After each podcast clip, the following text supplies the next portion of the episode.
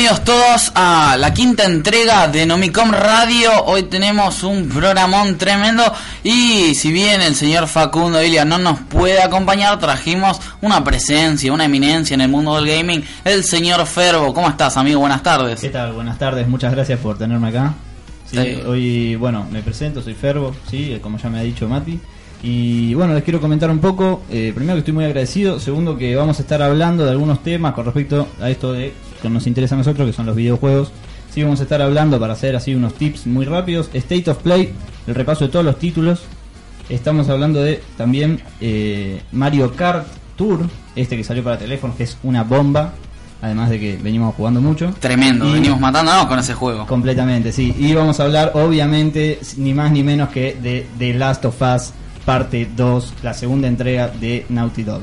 El último título de la entrega de Naughty Dog que hace tiempo viene pateando. eh, las últimas novedades las habíamos tenido eh, recién en la eh, conferencia de PlayStation en la E3 del 2018 e incluso hasta el día de hoy nos tenía con los pelos de punta. Recién después de la State of Play de la semana pasada, el día martes si no me equivoco, Sí, sí. tuvimos más información y lo más importante, la fecha de lanzamiento. Pero de esto y mucho más vamos a hablarlo en el próximo bloque. Ahora me toca presentar a nuestro especialista en cine, series, cómics, dibujitos y todo lo que existe en el planeta Tierra, el señor Dante Ojeda. Bienvenido a Nomicon Radio, ¿cómo estás? ¿Qué tal, Mati? ¿Cómo andas? Verbo, ¿todo bien? ¿Qué tal?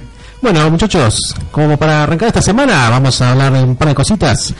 Una va a ser la, tal vez el fin de la telenovela que estamos haciendo en Nomicom de Por Spider-Man. favor. Uh, porque Spider-Man volvió a casa, señores. Nuevamente está de vuelta en Marvel Studios. Y vamos a hablar un poco de que el arreglo que se llegó. Y bueno, eso va a ser uno de los puntos que hablaremos en, mi, en media hora. Y después vamos a hablar también para cambiar un poco el ángulo. eh, pero esta vez de editorial, vamos a cambiar a DC. Y vamos a hablar de una franquicia que aún todavía no hicimos ninguna mención al respecto, que es el Arrowverse. Upa. Sí, el universo donde son todas las series de justamente Arrow, The Flash, Legends of Tomorrow y Supergirl que se emiten, que se emiten en el canal de Warner, ¿no? Muy Sí. ambicioso. Y sí, sí, sí, sí. Y entonces vamos a hablar de, en particular, no de la serie, de todo el conjunto, sino de un crossover que va a pasar a fin de año, en diciembre. Ese va a ser un, un interesante crossover que, bueno, le vamos a dejarla picando para cuando yo les diga de qué vamos a hablar. Y por último vamos a hablar un par de notitas cortitas, si nos alcanza el tiempo, para ir cerrando. Imagino que, volviendo al tema de Arrow, que me, me- me preocupa bastante, el contenido que va a salir por eh, la plataforma de DC, a pesar de que Warner es dueño de los derechos, ¿no? Exacto, sí, sí. Pero bueno, eso igual todavía eh, con el tema de DC Universe, que es el Sí. streaming que tiene de DC Comics, eh, todavía está medio medio eso. Así que hasta ahora, por lo menos en la parte que de Sudamérica tenemos el emiti- emitido en el canal de Warner, ¿no? Bueno, y un poco de suerte, algo llega a Netflix eh, de la mano de Titans, pero lo vamos a estar eh, viendo en el segundo bloque, en el tercer bloque, más precisamente en lo que conocemos como la nave del señor Dante. ¿sí? sí, señor. Eh, este segmento que ignora- eh, ignoramos, iba a Ignoramos, decir. sí, sí, no, no, no, no, no, no, inauguramos Ah. en Nomicom Radio y ha gustado mucho, sobre todo a, a gente especial que nos está escuchando, la gente del Mecom dice ser muy fanática Ajá, exactamente. De la nave de Dante. Sí, sí, sí. Están todos expectantes para ver las hartas estupideces Es- que voy a decir. esperando siempre el tercer bloque para juzgarlo un poco y matarlo al señor Dante Ojeda. Pero bueno, recuerden que nos pueden escribir en el, el live stream de YouTube de Bisectriz Radio, escribir en el Twitter de Bisectriz Radio, que es Bisectriz R, o en el Facebook, que es Belgrano Bisectriz. Pero lo más importante es que las noticias durante toda la semana, mientras no estén escuchando Nomicom Radio, las ven en www.nomicom.com.ar o en el Instagram Nomicomoc, en el Twitter Nomicomoc. Y también lo pueden escuchar luego por diferido en Spotify, buscan Nomicom y ahí están todos los episodios de Nomicom Radio para que se maten escuchándolos por horas y horas. Que si les gusta tanto la nave Dante como a mí, lo van a poder repetir unas cuantas veces a la semana. Ahora sí vamos a un pequeño corte que ya volvemos con toda la info que este programa tiene para ofrecer.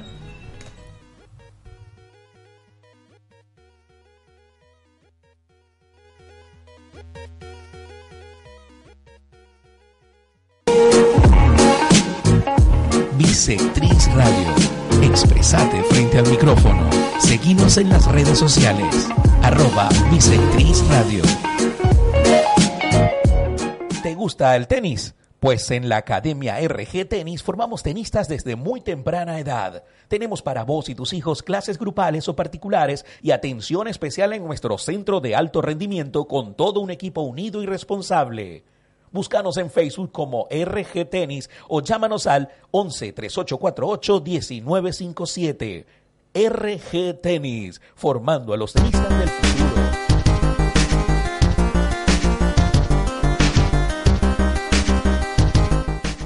Nuevamente estamos al aire en Bisectriz Radio eh, y vamos a hablar de lo más importante que pasó en la State of Play. Amigo Santi, ¿vos pudiste ver algo de los títulos? Eh, sí, pude ver algo. La verdad que en, en este momento, la verdad, la noticia más importante de toda la State of Play fue la que me bloqueó todo el resto. Eh, porque es algo que venía esperando hace mucho tiempo y porque fui bastante fanático de la primera entrega del Last of Us. Pero bueno, obviamente, además de este juego, hubo un resto de entregas también. Bueno, el primero de, del streaming de la State of Play fue Humanity. Un juego que estábamos comentando con Facu en la semana cuando, cuando estuvimos viendo y charlando sobre todo lo que pasó en la State of Play. Eh, tiene unas mecánicas bastante particulares, una cuestión rara porque en el tráiler se ve gente corriendo de aquí para allá y no se entiende muy bien qué es lo que pretende el juego, cuál es el objetivo. A mí ese juego me hizo recordar mucho a uno que se llamaba Echochrome, que estaba para PlayStation 3, si no me equivoco, PlayStation Vita también, había una versión. Mm. Que era un juego que dependiendo las perspectivas eh, podías lograr resolver di- diferentes puzzles o rompecabezas, como le quieran mencionar, ¿no? Eh, tiene una estética parecida, pero yo veo que por las mecánicas que tiene este juego es algo distinto igual a eso, sino eh, se ve como muchas estas pequeñas personitas y vas moviendo bloques y, o ese mundo en el que viven para poder llegar a un objetivo que no me quedó bien claro cuál es. Ah, excelente. Pero ¿cómo lo venden el juego? ¿Qué es lo que hay que hacer? ¿Qué es lo, oficialmente qué es? Bueno, eso, eso es lo raro. eh, la verdad que yo no pude captar mucho eh, eh, exactamente de cuál es el objetivo del juego. Es como esos juegos desestresantes Sí. en los cuales no hay un objetivo particular, sino que es tirar gente por Y pasos. Sí, sí, Bueno, bien, Ah. Humanity se ve medio así, medio de esos juegos que te desestresan. Lo, lo atractivo del juego, que es eh, precisamente lo que hablábamos con Facu, era le, mm, las físicas. Ajá. Porque son como cuerpecitos corriendo por ahí que se chocan unos con otros y salen volando para todos lados. Estás hablando tipo Lemmings, entonces, una cosa así, digamos. Sí, ¿Cómo se mueven los personajes? A mí las físicas un poco me recordaron a Human Fall Flat, creo que se llama. Eh, No, ver, no lo tengo es un ese, indie, eso es un tipito, eso es como al estilo Goat Simulator, que Sí, sí, son sí. simuladores que, que es un tipito, y la verdad es que nunca tuve la oportunidad jugando, pero eh, el chabón como que le pegan con, con, viste, las bolas de las obras en construcción, y, y como que sale volando, y todo el cuerpo roto, haciendo así con los brazos, una cosa que no se entiende nada. Ajá. Y bueno, nada, la- los- las personitas de Humanity, que, que donde por lo que se entiende según el trailer vos manejás como una horda de gente, Ajá, sí. eh, que andás a ver lo que tienen que hacer, eh, bueno, me hicieron acordar un poco a este personaje. Vos, ese ah. estilo de, de física, de- yo tengo entendido, se llamaba Ragdoll, que es muñeco de trapo. Es ese. Bueno, existían muchos juegos Flash antes también, eh, que estaban estos juegos Flash en internet, en, las- en los sitios de, de juegos online, eh, que se llamaban Ragdoll, ¿sí? que es como muñeco de trapo, es así todo flojo. Ujú. Bueno, Humanity va a estar disponible a partir del año que viene eh, y va a tener compatibilidad con PlayStation VR. Ojo al piojo. Ah, mierda. Este, después vamos a continuar Call of Duty Modern Warfare. La nueva entrega se ve muy bien. Sí, es. Eh, Sí. ¿Tuviste un, una un review de cómo puede estar? El... Eh, mira, ellos subieron un tráiler diciendo primero que va a estar disponible el 25 de octubre y con información muy, muy detallada. Eh, la verdad que podemos ver eh, que el juego se mueve fantástico, los gráficos siempre muy pulidos eh, por, la, pa- por parte de la gente de Call of Duty. Pero lo, lo más importante es que esto en PlayStation iba a traer un, modo que no va a estar en las otras plataformas, ¿puede ser? A ver, ¿cuál es? Eh, ¿Vos escuchaste algo, amigo? No, la verdad es que no soy muy fanático de los juegos de tiros. He visto el tráiler, eh, reconozco eh, Modern Warfare. La verdad, a mi parecer son todos bastante parecidos, pero bueno, este, no soy un gran fanático del juego, pero obviamente reconozco es última generación, eh, corre seguramente 4K en la PlayStation Pro. Es impresionante. Eh, Bueno, otros títulos que no cabe mucho mencionar, no vale tanto la pena. Watam Eh, un juego de Keita Takahashi, eh, un estudio independiente, eh, de que él es el Sí. presidente, ¿no? El estudio se llama Funomena, Ajá. que también sale a partir del 2020 de eh, diciembre. En Ah. diciembre de 2020. Ah, falta todavía. Sí, Ah, falta una banda, eh, no sé, un juego que de humor y muy colorido, mu- muy, japonés, muy, muy, muy japonés, que cuando lo ves decís, ok, Japón, ¿qué estás haciendo aquí? Esos juegos que quizás está bueno para jugar con algún sobrinito, algún primito, hermanito, algún eh, ser pequeño que le, a- se atraiga por, por lo colorido. Hasta que no esté en oferta. Sí, tal cual, no lo vamos a probar hasta que esté en oferta, Perfecto. seguro. Eh, después, eh, Arise, eh, Simple Story, eh, de Techland eh, Publishing, y la desarrolladora es Piccolo Studio. Es un nuevo juego indie, eh, también para PlayStation, que acá dice, le va a traer recuerdos a los jugadores sobre su propia vida, tanto felices como tristes, pero forman parte de su historia. Pero que forman parte de su historia. Un típico juego de esos con una historia muy linda y que te termina atrapando a veces más por la historia que por la jugabilidad del mismo. Muy Ajá. contrario a lo que siempre profetizó el señor eh, Miyamoto. Ah, perfecto, sí, sí. Bueno, después anunciaron lo más importante, los juegos de PlayStation Plus de octubre. Y mi amigo Ferro no estaba muy contento con los títulos que anunciaron. Lo que pasa es que, bueno, estos títulos que anunciaron fueron el Last of Us, la primera entrega, que va a estar gratuita, que como muchos saben, en el momento en el que se lanzó la PlayStation 4 al mercado, eh, uno de los combos más comunes y más baratos que había era uno que te incluía la versión digital del Last of Us 1. Ujú. Sí, junto con Uncharted 4 también, ¿no? Exactamente. Este, no, Uncharted 4 fue más tarde. Después en otra bundle Claro. con Ratchet and Clank.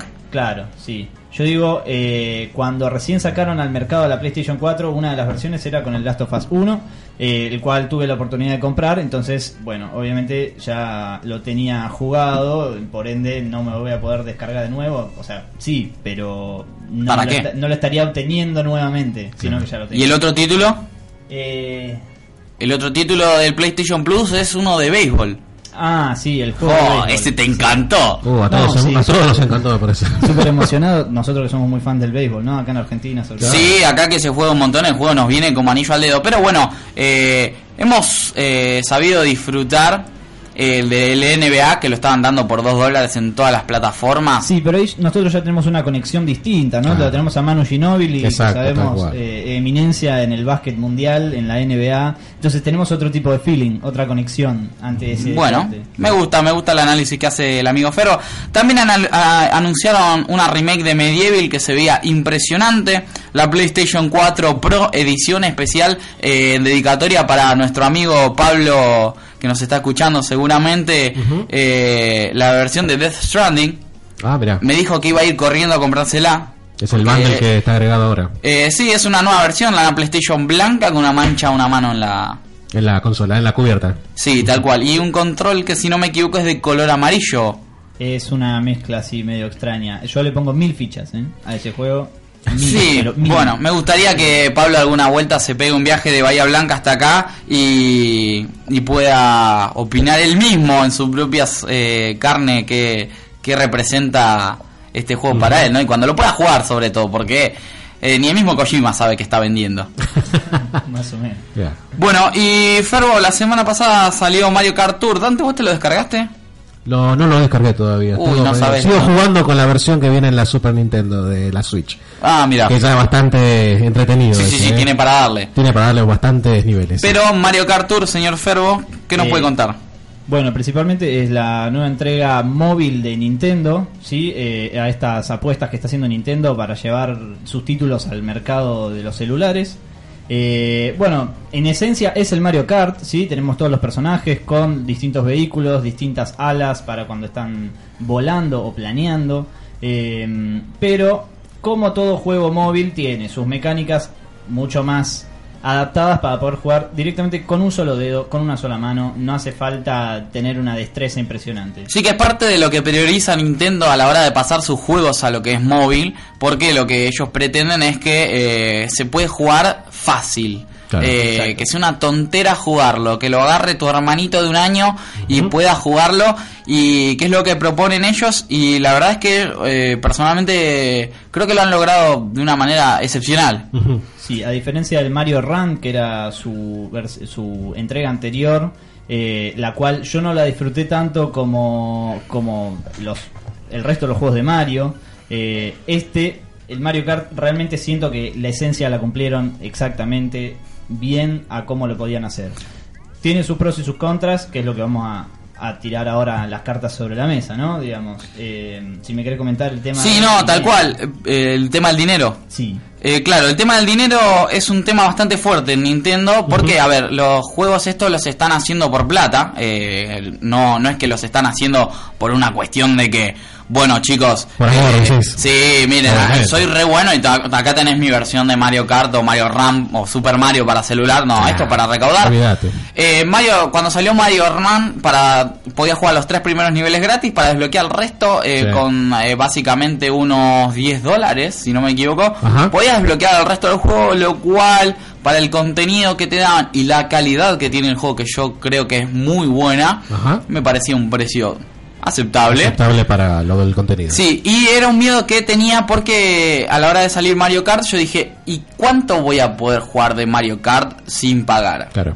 Enos aquí con las buenas noticias. Para jugar Mario Kart Tour eh, no necesitamos poner un centavo. Señora, señor, anote, no hay que poner ni un centavo porque sus hijos van a poder jugar todo el título de Mario Kart gratis en un celular. En el celular, en la tablet, donde usted quiera. Allá el operador que se lo baje, eh, que se lo baje todo el mundo y se lo ponen a jugar. Después les paso mi friend code, nos agregamos y empezamos a hacer unas competencias. Excelente. Este parece estar dividido Mario Kart Tour en temporadas y acá es donde empieza eh, el chiste del dinero, ¿no? Porque eh, ellos te venden pases de temporada al mejor estilo Fortnite, al mejor estilo Paladins Claro. o, o como yo estoy jugando en celular hace ya un tiempo que lo he mencionado, Chess Rush.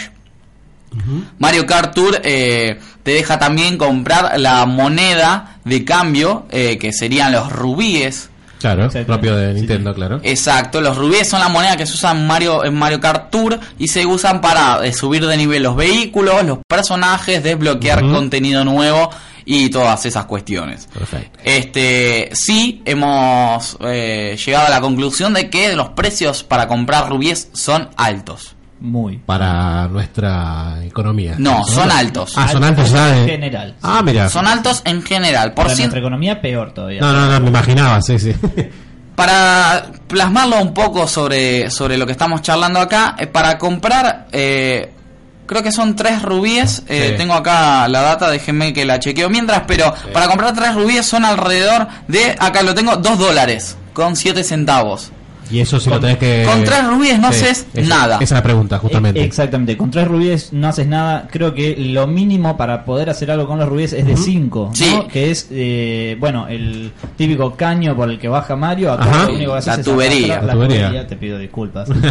Eh, la tubería, vos la arrastrás y dispara algo, ya sea un personaje, un coche, Ajá. un ala. Básicamente son las loot boxes del juego. Por Exacto, 5 exactamente. rubíes puedes tirar de esta tubería para que te dé un premio.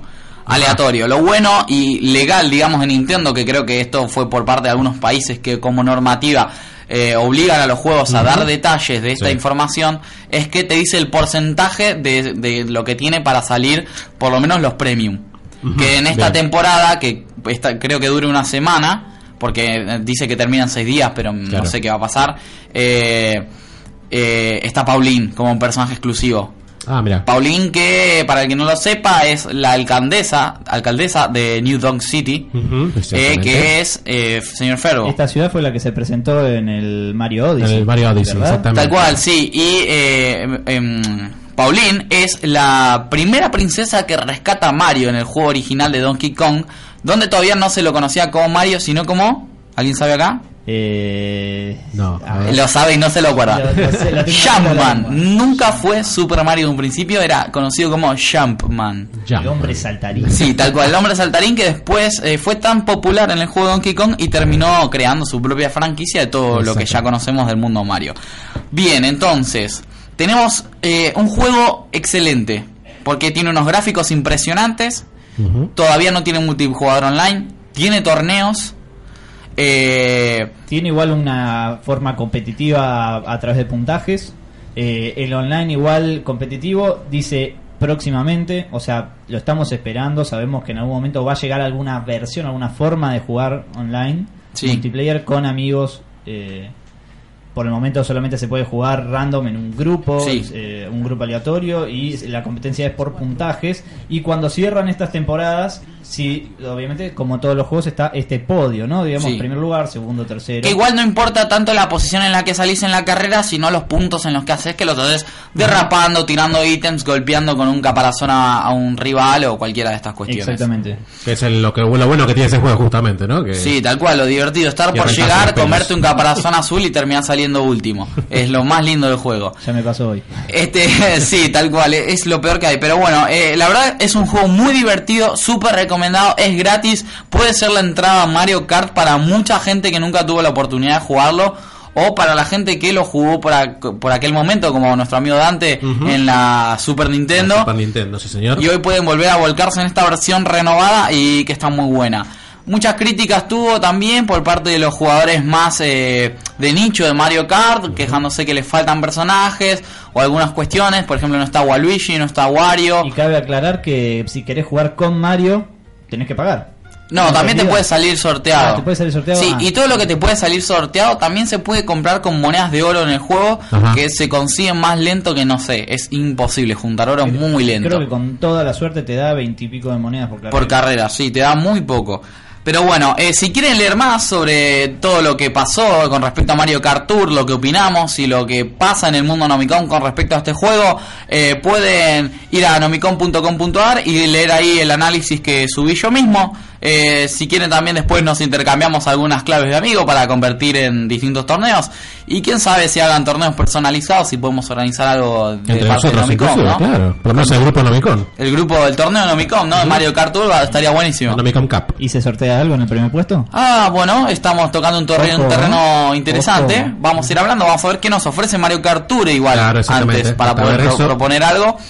Este, así que les recuerdo, pasen por nomicon.com.ar para leer el análisis y ya de cabeza nos vamos a The Last of Us 2. Señor Ferro, le paso acá la pelota, ¿eh? Bueno, eh, este juego sí la va a ser la entrega de Naughty Dog, la segunda entrega de esta franquicia de Last of Us, en la cual, como sabemos, eh, bueno, para hacer un, un breve resumen de Last of Us, fue un, un mundo post-apocalíptico, se podría decir.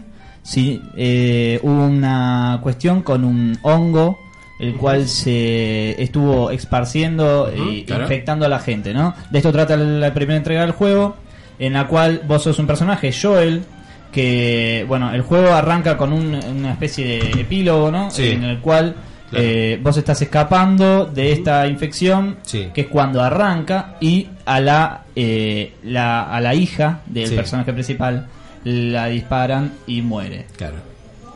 Automáticamente después de esto hace un salto a un tiempo después, Sí. en el cual Joel está trabajando medio de contrabandista y haciendo changas, así se podría decir, Claro. con un grupo y la humanidad está toda dividida, eh, está recluida en zonas de cuarentena, Claro. eh, que están muy protegidas por policías y la Sí, sí, sí. milicia, El típico escenario apocalíptico. Eh, exactamente, sí, pero para, eh, en este caso no son zombies, son infectados, viste, Claro. siempre tienen sus pequeñas diferencias Eh, que le es, llaman distintas. es como los walkers en The Walking Eh, Dead. eh, exactamente. Nunca decís zombie. Exactamente. Bueno, y la historia trata de un grupo que se llaman las libélulas o los fireflies, como yo lo jugué en inglés. Claro. Este, Qué picardía jugarlo en inglés, porque el doblaje original, original, el doblaje latino del juego es impresionante. es impresionante. No, sí. no, no. Últimamente todos los fichines tienen la- el tema de localización que está muy bien hecho con el tema del doblaje. Sí, sobre todo los de PlayStation. Yo estoy Sí, sí, sí. todavía jugando Horizon Zero Dawn y Sí. tiene unos doblajes impecables. Bueno, Sí, yo sí, conozco al que le hizo el doblaje a Nathan Drake en el Uncharted 4.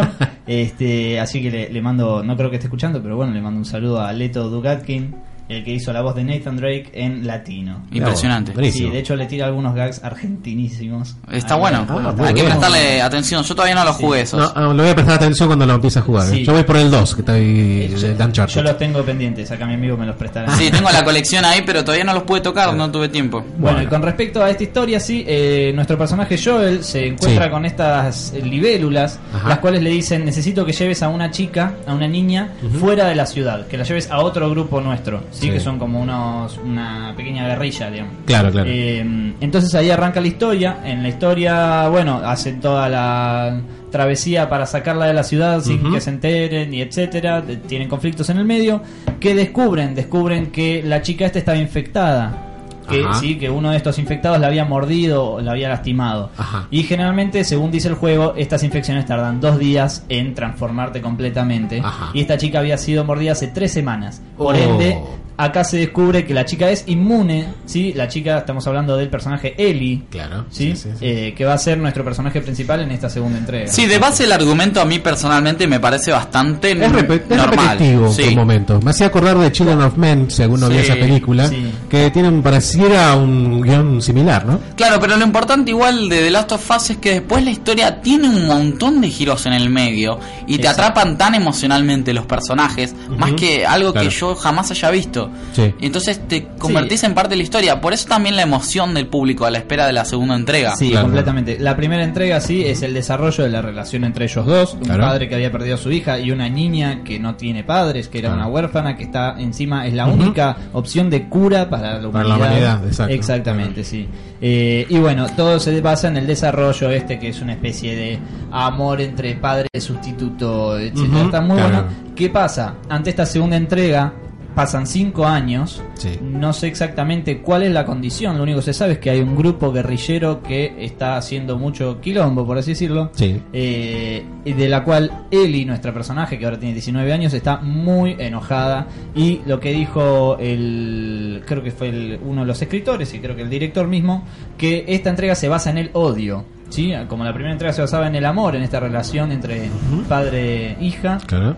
Que no son padre e. Sí, Eh, Esta se basa en el odio. De hecho, en los primeros trailers podemos ver cómo Ellie eh, está completamente repleta de sangre y dice que los quiere matar a todos. Claro. Este, y en- bueno, en los otros trailers que hemos visto es lo mismo, ¿no? Es en este momento la manejamos a ella. Claro. Sí, las mecánicas son muy parecidas, tienen algunos cambios, hay un botón de saltar ahora. Sí, Ah, bueno, mm, parece que se le fue el miedo a golpearse la cabeza contra el cielo. Exactamente, sí, sí, sí.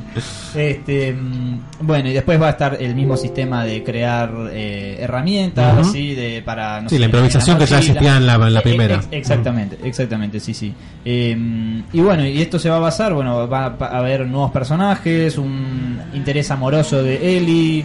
eh, espero que en algún momento toque la guitarra como en el tráiler, eso lo espero yo. porque Uf, sería hermoso. Sería como un drama adolescente lo que va a pasar entonces, casi, Eh, digamos. un- Claro, por porque ese ahora, lado parecería. un poco y un poco. aparte sí. de Ellie, ahora está enamorada de una chica que va a ser compañera de ella durante casi toda la aventura. Exactamente. Ajá, claro. eh, con la cual ella tiene un amor. Ajá, sí. eh, Y- Creo que son novias. Eh, no sabría decirte, tendremos Algo que también trajo algunas. Hay gente que, que le cayó mal. Porque Sí, hay gente para todo. Sí, sí, no, obviamente. No vas a, a ¿cómo es? A conformar a todo el mundo, por supuesto. Eh, y, Y quiero destacar, discúlpame, Sí. eh, en este último tráiler que lanzaron en el State of Play, eh, del cual estamos hablando, se le ve la cara a nuestro queridísimo amigo Joel, cinco años Ah, después. mira. Eh, de lo cual quiero comentar, me encontré con un posteo eh, en el cual estaban tres personajes de PlayStation en su Sí. primer juego y en el último, en los cuales estaban Kratos del God of War. Apa. Eh, el primero muy jovencito y después todo con la barba, Claro, como estuvo las en- últimas apariciones que tiene él, claro. Exactamente, estuvo Nathan Drake Sí. también. Ah, mira. Y ahora está incluido Joel Ah. eh, con su versión del Last of Us 1 y el Last of Us 2, que está más canoso, más arrugado, Bien. pero se ve que todavía tiene la chaqueta bien puesta para salir a matar muchachitos. Muy bien. Este, el juego técnicamente se ve impresionante. Impresionante. Eh, la verdad, me estoy babeando por ponerle las manos encima, pero no por la historia. Yo no soy un fanático del juego y por eso eh, me gusta mucho observarlo desde mi lugar, desde afuera. Y técnicamente es impresionante. Se ve que la interfaz solo se ve un pequeño apartado donde se ve el arma y la munición que tenés encima. Y después el resto es nada. Ah. Todo la, la escena, la acción, lo que sea que esté sí, pasando. Lo cual un gran eh, aplauso para la gente de Naughty Dog que están haciendo un juego tremendo. Sí, de Eh, hecho se tomaron 5 años en hacer el- Sí, se el- demoraron un poco mucho, lo que se demoró también para la última entrega de Breath of the Wild Nintendo. Ah. Exactamente. Pero ya sabemos el juego de, y de qué calibre que nos dieron. Bueno, pues Naughty Dog siempre entrega buena, buenos productos. al final. Sí. La espera vale la pena. Eh, sí, tal cual. eh, espero ponerle las manos encima ya, porque eh, más que nada por eso, por el aspecto técnico, y poder hacer un análisis bastante próximo al juego. Este, el juego va a estar presentándose en varias ediciones. Para los manijas que lo quieren comprar, acá tienen la data. Va a haber una edición estándar que ya se puede reservar a partir de 60 dólares. Una edición especial que a partir de eh, 80 dólares, que va a traer un steelbook y, o sea, una caja de metal. Claro. Eh, y un pequeño libro con ilustraciones.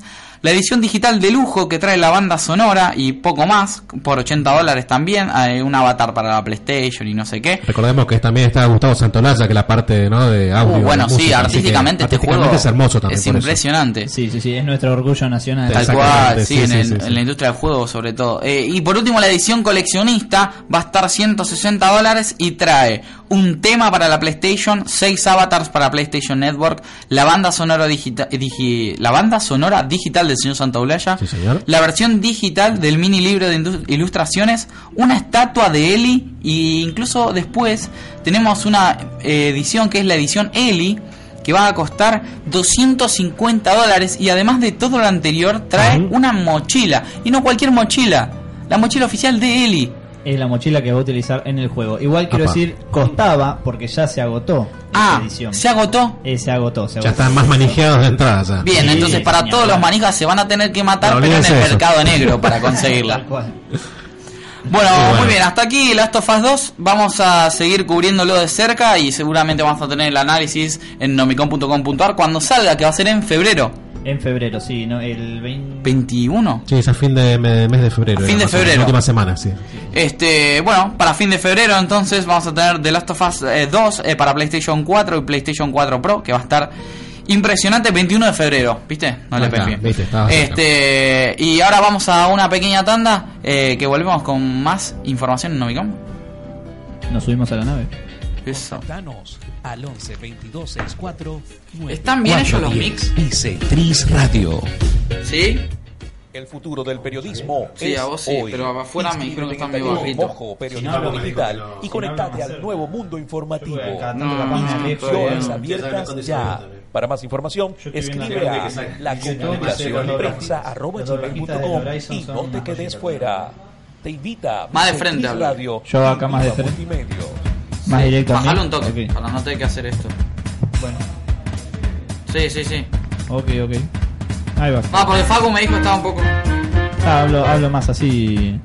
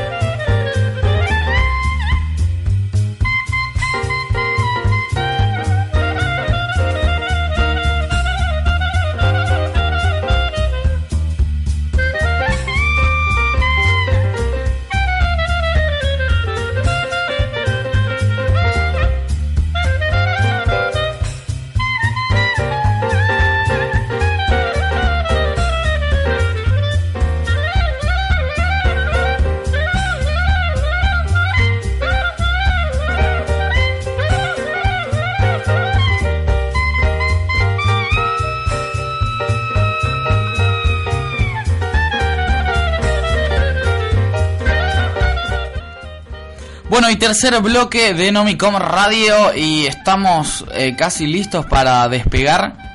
¿Cómo no? Ya está, ya estamos ahí en la pista. Señor Dante Ojeda, en este momento le paso el micrófono, porque usted es el que Muy tiene bien. ahora el micrófono, le Bueno, paso el volante. De ¿Cómo la no? ¿Cómo no? El Ahora- comando. El comando, exactamente, el puente, como dicen en, la, en Star Trek. Exactamente. Tú- Usted tiene el puente, muy bien.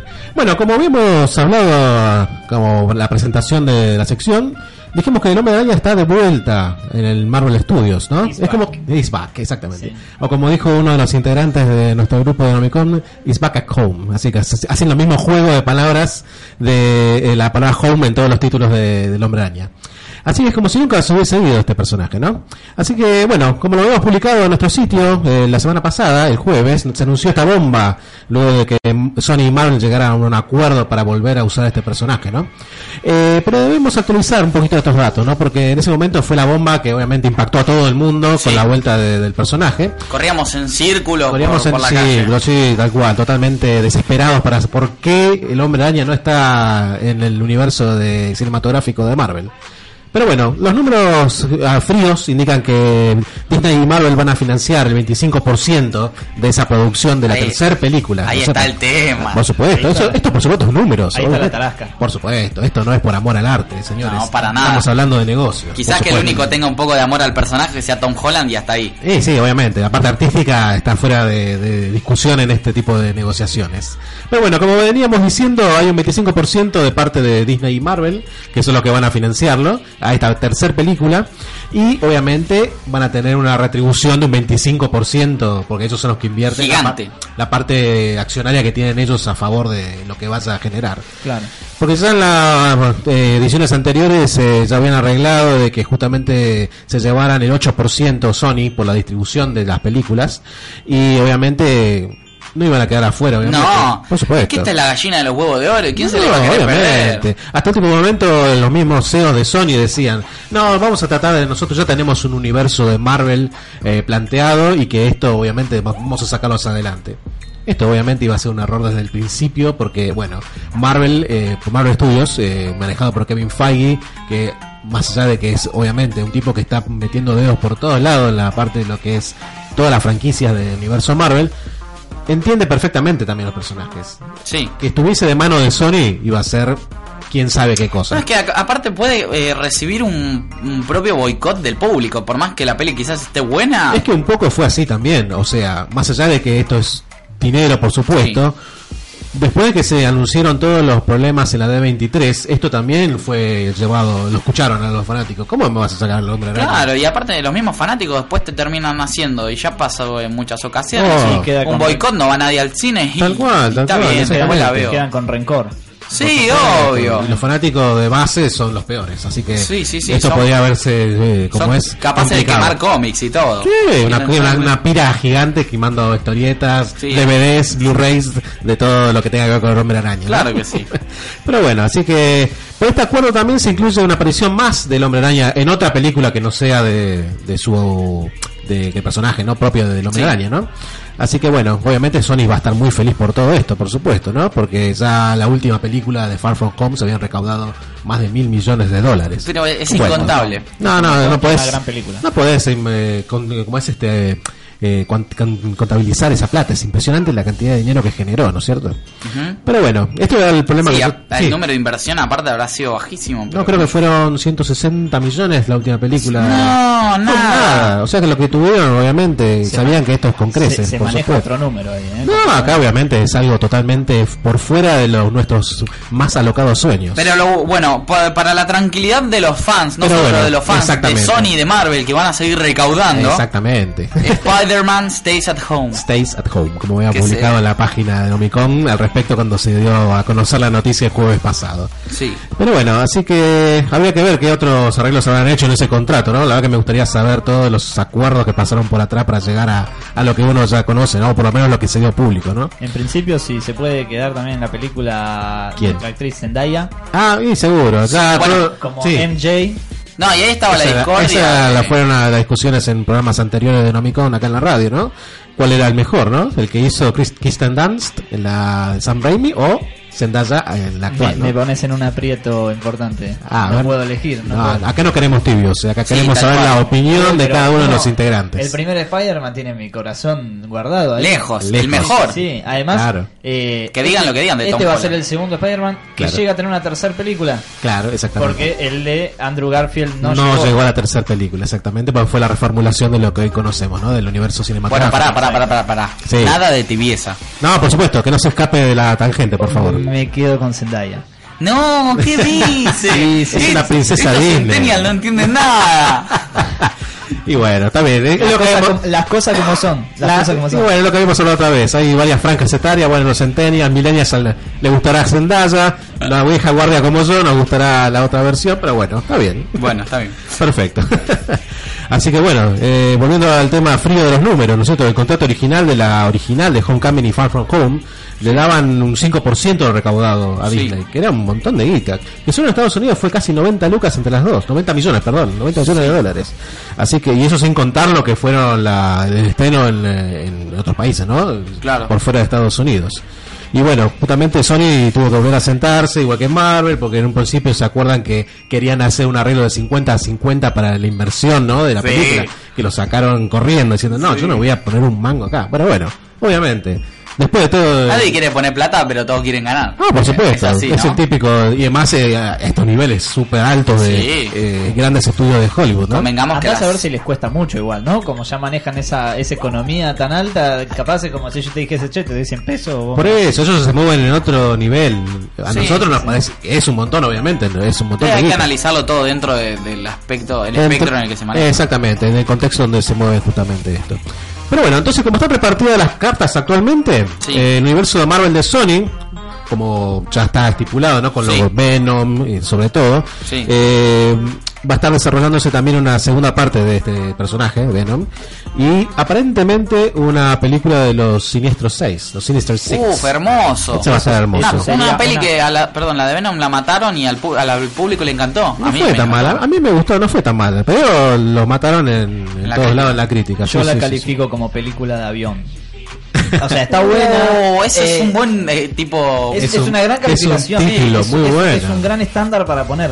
Porque, ¿qué, ¿cómo es? Sí, está buena y seguro la re disfruto, pero la veo en el avión. Con el No sé colectivo si- a Mar del Plata. Claro, sí, tal cual. Exacto. Sí, sí, sí, sí, dependiendo del poder adquisitivo de la gente, por supuesto. Charlie Sí. la vería en el avión. Ahora que mencionas una película Sí. de los Sinister Six, sería Sí. muy interesante ya que el. Insomniac en su última entrega de Spider-Man PS4, Sí, señor. PlayStation 4, Sí, sí. eh, la historia ronda en- Alrededor de esos personajes. de los seis siniestros, exactamente. Sí, sí, es el Spider-Man experimentado Claro. combatiéndolos. Claro, exacto. Acá vamos a ver, todavía no está muy claro quiénes son, porque obviamente a lo largo de toda la historia del Hombre Araña hubo muchas formaciones de estos personajes. Sí, Los clásicos son el Doctor Octopus, Craven, Electro, Sandman, el Buitre, Misterio, que esa es la base, digamos. Pero bueno, a lo largo de ya más de 60 años ya cambió un montón, así que habrá que ver con qué grupo se va a ver en la película, ¿no? Cuál sea que Eh, salga. Spider-Man es uno de los que más villanos tiene, ¿no? Sí, Me tiene un montón de villanos, y siempre una con el-. Aparte los mezcla, tiene villanos de que son villanos de otros, son también de él. Ah, sí, tal Como cual. el que más se mete también Eh, sí, un montón de hay lados. muchos villanos que en realidad se comparten con varios superhéroes. Sí. Sobre todo entre Spider-Man, Daredevil, siempre comparten esa misma... Deadpool también, ¿no? No- Eh, no mezcla no, Deadpool, no. no. Deadpool va por otro carril, pero bueno. Sí, Tiene sí, otros... se, sí se mezcla con Spider-Man, pero pero no con los, los con los villanos. Claro, sí, exacto, Claro. exacto, exactamente. Pero bueno, eh, entonces este acuerdo que bendito que se acaba de celebrar Sí. va a tener como una fecha estimada a partir del fin de julio de 2021. Oh, Falta Así que rato. todavía falta un buen rato. falta. Pero bueno, aparentemente también ese contrato, como veníamos diciendo, va a tener a la franquicia que vaya a ser Marvel de parte de Sony, con, bueno, con Venom, Sinister Six y etcétera, lo que todavía no se sabe. Qué lindo universo. Y eso justamente también, inclusive se rumorea que va a haber charlas entre los dos, entre Sony y, y Marvel, al respecto con el tema de si se puede haber inclusive hasta un universo compartido entre los dos. Bueno, Vamos a ver cómo, cómo responde Está a eso. complicado. Está complicado, sí. no sé sí, si, sí. Dante, discúlpame, no sé si habías Sí. escuchado, eh, me pareció me- eh, que habían mencionado una película Sí. sobre Madame Web. Sí, señor, esa es una de las pastillitas que iba a hablar después Ah, al respecto. no, pido- por favor. mil disculpas. Por favor, por favor. Es el sí, sí, fanatismo. es el Eh, fana- me- me- te sale el fanático Me- adelante. me adelanté. Tal cual, tal cual. Pero bueno, sí, sí, está en vistas de que ese personaje muy conocido, para los Muy que hayan visto, el, está, este personaje de Madame Web aparece en la serie animada de los 90 de Spider-Man. Sí. Que ahí donde fue realmente, es un personaje realmente oscuro, eh, en el sentido de que no es conocido por la, por la población general, digamos, solo para los nerds como nosotros que lo conocemos. Pero es una película que hasta ahora no hay todavía mucha información al respecto, pero bueno, es un personaje que integraría el, este universo de, de Sony, de, de Marvel. Eso estoy con muchas ansias de verlo. No, no, de aparte- cómo lo desarrollan. Claro, eh, aparece en la PlayStation 4 también en, el- en el Sí. personaje de Sí, Madame sí, sí, sí. Sí, en un juego también de PlayStation 3 y Xbox, Ujú, eh, sí. Que era este de los distintos universos de, de Sí, Spider-Man, también aparece sí, Madame sí, sí. Web eh, como uno, un cameo o un Sí, es como un asesor, digamos, del, del medio. Non-playable game. Sí, sí, sí, Non-player games, exactamente. sí. Bueno, chicos, no quiero interrumpir, pero me parece que es momento de saltear de mundo de Por cómics. supuesto, bueno, esto ya vamos a cambiar el ángulo de la información con esto. De Marvel a DC. Cambiamos de editorial. Uf. Y vamos a hablar del Arrowverse, el universo de Un universo Arrow. que nunca me puse a ver, solo llegué hasta Young Justice. Ujú, sí. Eh, eh, eso, eso fue mi educación, digamos, con respecto a Arrow. a otro, no, pero sería otros personajes de DC en realidad, porque esos no integran el, el, el grupo de Arrowverse. No, no, pero este, bueno, está Arrow y está la- los dos aprendices de él, el Rojo, Red Arrow. y- Claro, tal cual, exactamente, y- sí, sí, sí, sí, Hay varios, hay varios, eh, está también, ¿no? eh, sí, hay, va- o sea, Sí. hay varios personajes que están porque la Liga de la Justicia está en la. Justicia Joven, pero eh, son secundarios, obviamente Justicia Joven son eh, Sí, sí, la Ah, segunda línea. Bueno, imagínate sí. que esa fue mi introducción al Arrowverse. Sí. Eso fue lo, lo que consumí el Arrowverse fue eso. Claro, Imagínate. claro, tal cual. Así que por favor, educa. No, por favor. Bueno, entonces vamos a hablar de este universo, ¿no es cierto?, de series que se emiten en el canal CW en Estados Unidos, el canal Warner acá en Sudamérica, donde tenemos justamente eh, a Oliver Queen, que es el personaje no principal, que tenemos a Flecha Verde o Arrow, como se lo conoce directamente en la, en la serie. Y bueno, tuvo un origen casi similar al de Batman, en el sentido que es un millonario, un playboy que eh, en un momento, eh, en realidad sería Batman y Iron Fist, en el sentido de cómo él en su niñez pierde a sus padres en un viaje en un yate y él queda perdido en una isla misteriosa que creo que estaba al sur de, de China, no me acuerdo exactamente Una ahora. mezcla rara. Una mezcla rara, sí. la- la- me acuerdo las historietas se mostraban como que era un lugar sumamente de- desconocido, no se Sí. sabía. Acá ponen que es en la serie que es cerca de Mar de China, al sur. Pero bueno, entonces él queda ahí varado cinco años, hay obviamente flashback durante toda la temporada diciendo cómo él se entrena y bueno, él llega, vuelve después de cinco años de estar varado a su ciudad, ¿no? A, ¿ah? que no me acuerdo el nombre de la ciudad siempre, es eh, Star City.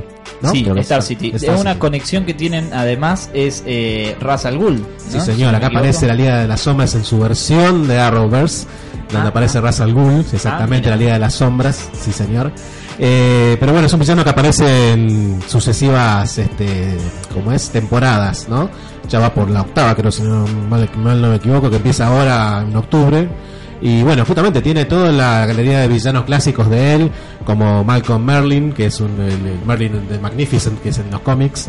Ra's al aparece la líder de... Acá en realidad no aparece como la líder del Suicide Squad, Amanda Waller, sino como la líder de Argus, que es otro grupo... Sí, exactamente. eh, exactamente, que es un grupo así, medio así encubierto, que no, no Sí, se sabe qué es lo que con hace. herramientas militares. Herramientas mil- para- sí. exactamente, sí, sí, sí. Y bueno, y aparece después todo un grupo que generalmente se lo denomina como el Team Arrow, que son, bueno, la, la chica este, Felicity Smoke, eh, Black Canary, eh, bueno, como decíamos Mati recién, eh, Arsenal, que sería Red, Bo- eh, Red Arrow, eh, y demás este, entenados Ah, que él tiene. Perdón, eh, Arsenal, eh, Red Arrow termina siendo Arsenal. Sí, sí, igual, y, y claro. no pasa lo que, pa- ¿Qué lo que pasa? pasa en Just, en Young Justice. No, no, por eso, claro. el- Ah. No, tiene no, los- no, sí, tiene otro Eso es una nombre. historia de eso.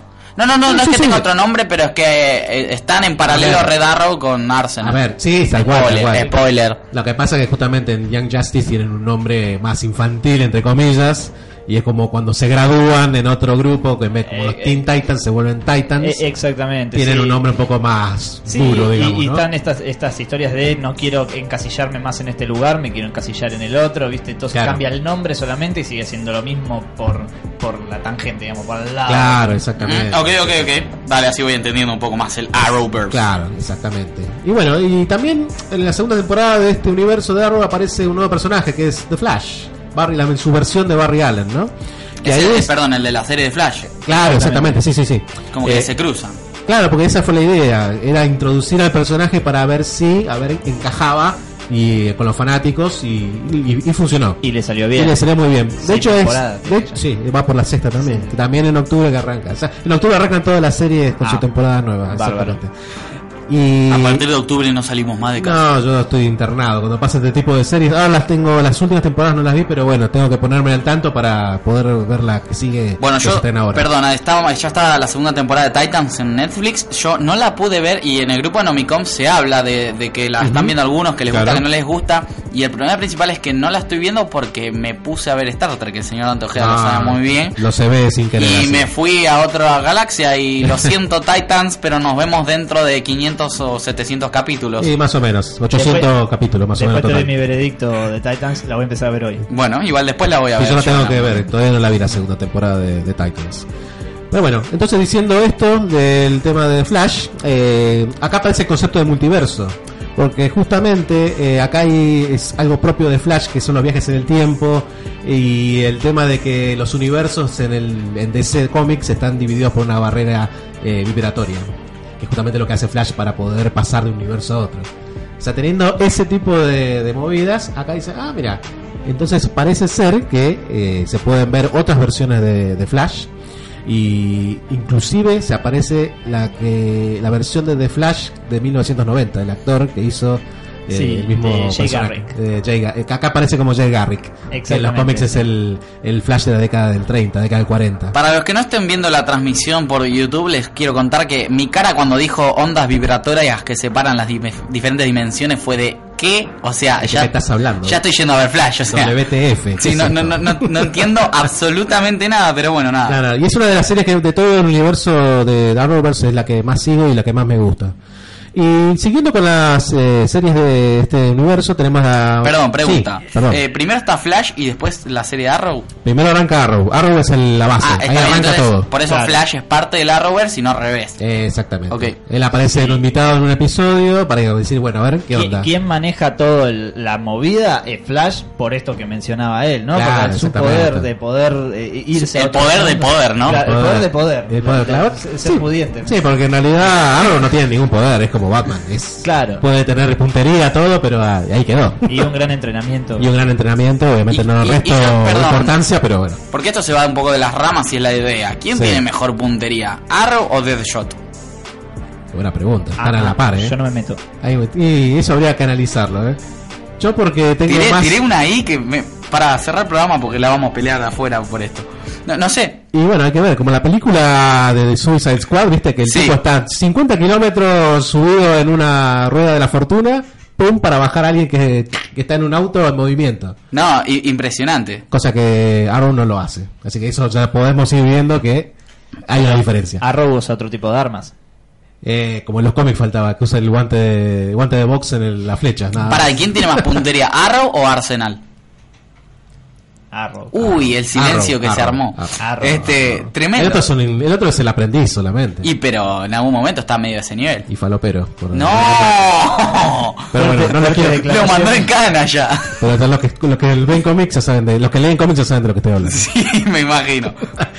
Bueno, entonces cerramos, para hacer rápido, hablamos eh, de Legends of Tomorrow, que es la otra serie de, de este universo, Sí. que para mí es la más floja de todas, pero bueno, acá empresa- eh, presentan a Rip Hunter, que es el eh, personaje, un viejo personaje de los cómics de DC, que habla justamente de lo mismo, eh, viajes en el tiempo.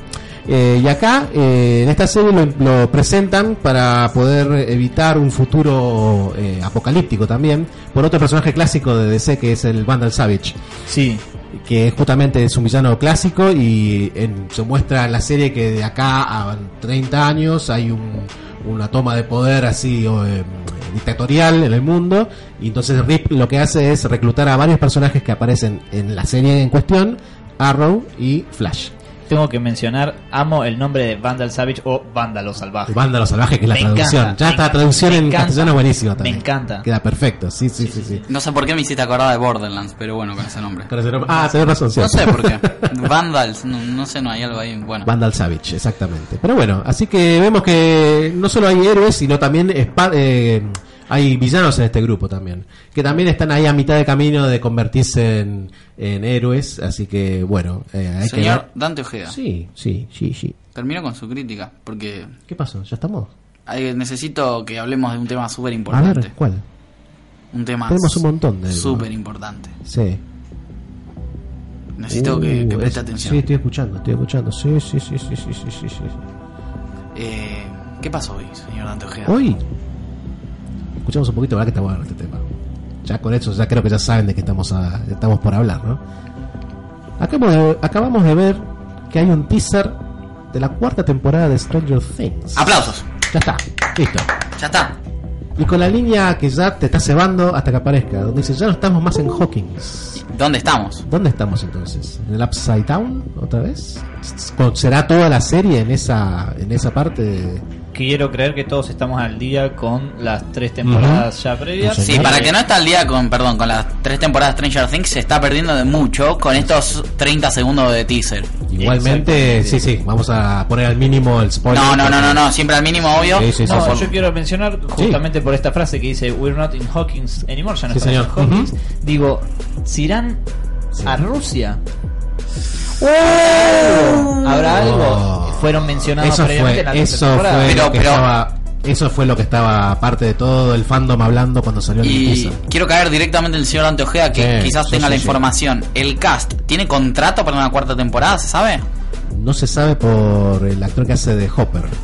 Ah, pero el resto sí. Porque el tema está eh, que Hopper, el actor que hace, ¿no? Eh, va a hablar de, va a ser de un personaje en Black Widow en 2020. Ah. Ajá. Entonces ahí no se sabe muy bien si él va a estar en, como parte de la temporada, la cuarta temporada de Stranger Things. Porque mm, podría ser que haya un cambio y terminen Sí. en Rusia, Sí, que es muy probable. pero que- quizás con personajes distintos.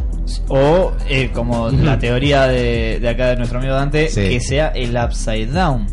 Y Lo que pasa es ¿Y que ya viste, es tan, común ver el Upside Down en todo momento de la serie.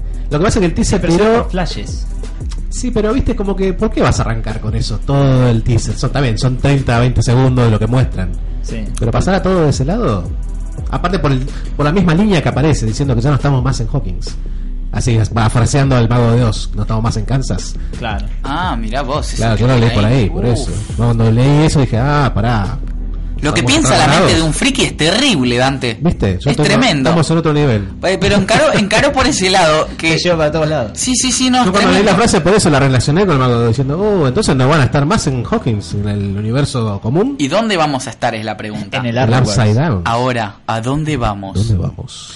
No, no, no, es tremendo, es un tema que me tiene paralizado. Bueno, había Claro. mucha gente que leí en Twitter hoy se quejaba, sí. decía, ¿por qué? Claro, ¿Por qué? Y había gente que respondía a ese tweet diciendo, ¿por qué hicieron la primera temporada para empezar? claro, sí. Y yo dije, Va a llegar acá.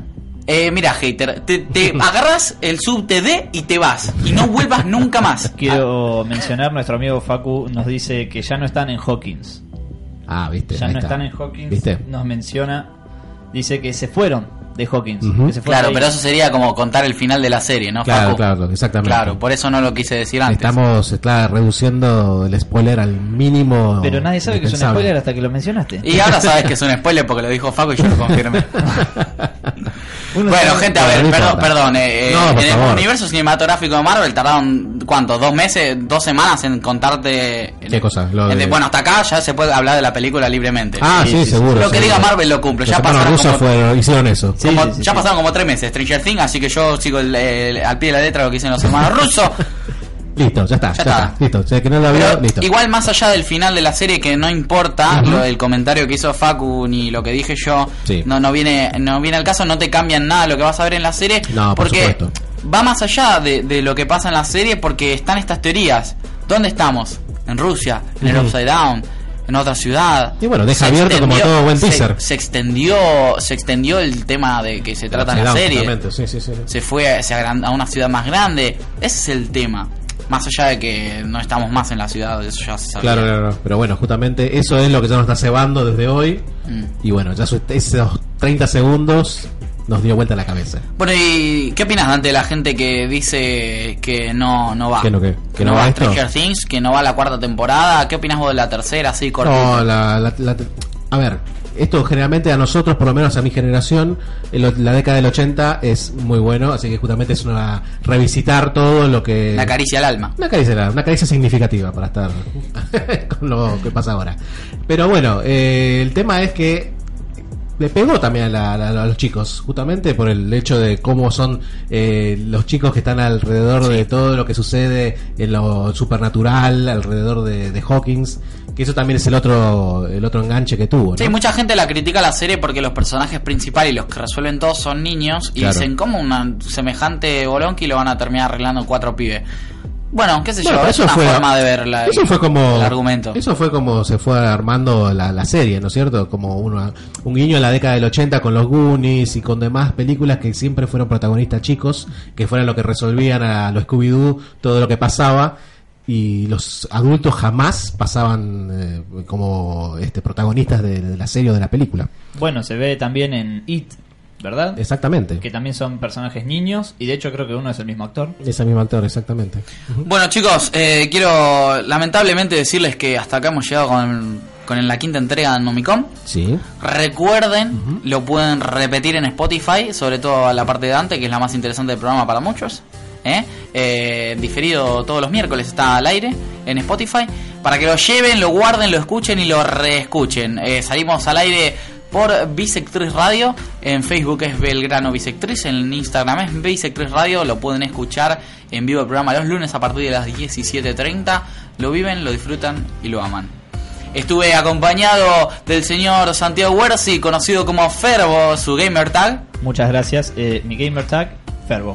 Perfecto. Así de una. Eh, señor Dante Ojeda, como siempre, conduciendo la nave al rumbo más cercano. Ah, sí, siempre hacia el mundo de los frikis, ¿no? Ah, friki, mejor. Yo soy Matidescu, les agradezco la compañía, les agradezco que hayan escuchado otra hora más de Nomicom.